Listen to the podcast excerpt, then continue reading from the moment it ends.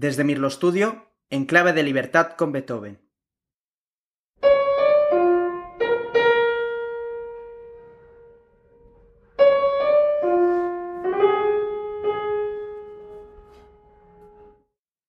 En 1798, Beethoven era el compositor más famoso de Viena. La muerte de Mozart había dejado huérfanos a los vieneses de la figura de un compositor joven y creativo, y Beethoven parecía predestinado a ocupar ese lugar. El público vienés disfrutaba de las obras de compositores como Salieri y Haydn, pero estos seguían escribiendo música que ya empezaba a ser considerada anticuada. Por eso, los primeros conciertos con obras de Beethoven, además de con sus impresionantes exhibiciones virtuosísticas al piano, fueron un éxito. Empezaba a contar ya con importantes patronos, pero sin embargo era alguien con una personalidad muy fuerte y libre, introvertido, tacaño, rebelde, y eso llegaba a provocar fuertes tensiones con sus benefactores. ¿Por qué era así Beethoven? Lo cierto es que Beethoven ocultaba un secreto muy importante, y es que se estaba quedando sordo. Desde hacía ya dos años, es decir, en 1796, Beethoven empezaba a notar ya los primeros síntomas de su sordera. Y no lo quería admitir porque obviamente un músico sordo en aquella época no era algo que a lo mejor el público lo hubiera podido entender y seguramente hubiera perdido el apoyo de muchos de sus patronos. Es por eso que Beethoven se negó durante seis largos años a admitir que estaba sordo. Finalmente, escribió una carta a sus hermanos, que es conocida como el Testamento de Heiligenstadt, y en esa carta él admite que se está quedando sordo, que ha pensado en el suicidio, pero que sin embargo debido a toda la música que tiene todavía que dar al mundo, no lo ha hecho. Justamente a esta época de transición pertenece la obertura Prometeo.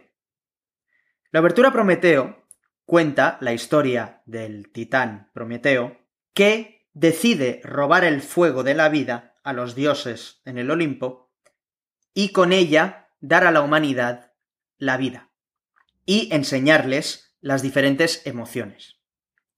Como comprobaréis, esta abertura empieza de una manera muy tensa, para luego dar paso a la calma, que representa el mundo antes del Olimpo, para finalmente pasar al momento en el que Prometeo roba el fuego de los dioses y baja a la tierra a dar a la humanidad las emociones y la vida. Os dejamos con la abertura de Prometeo.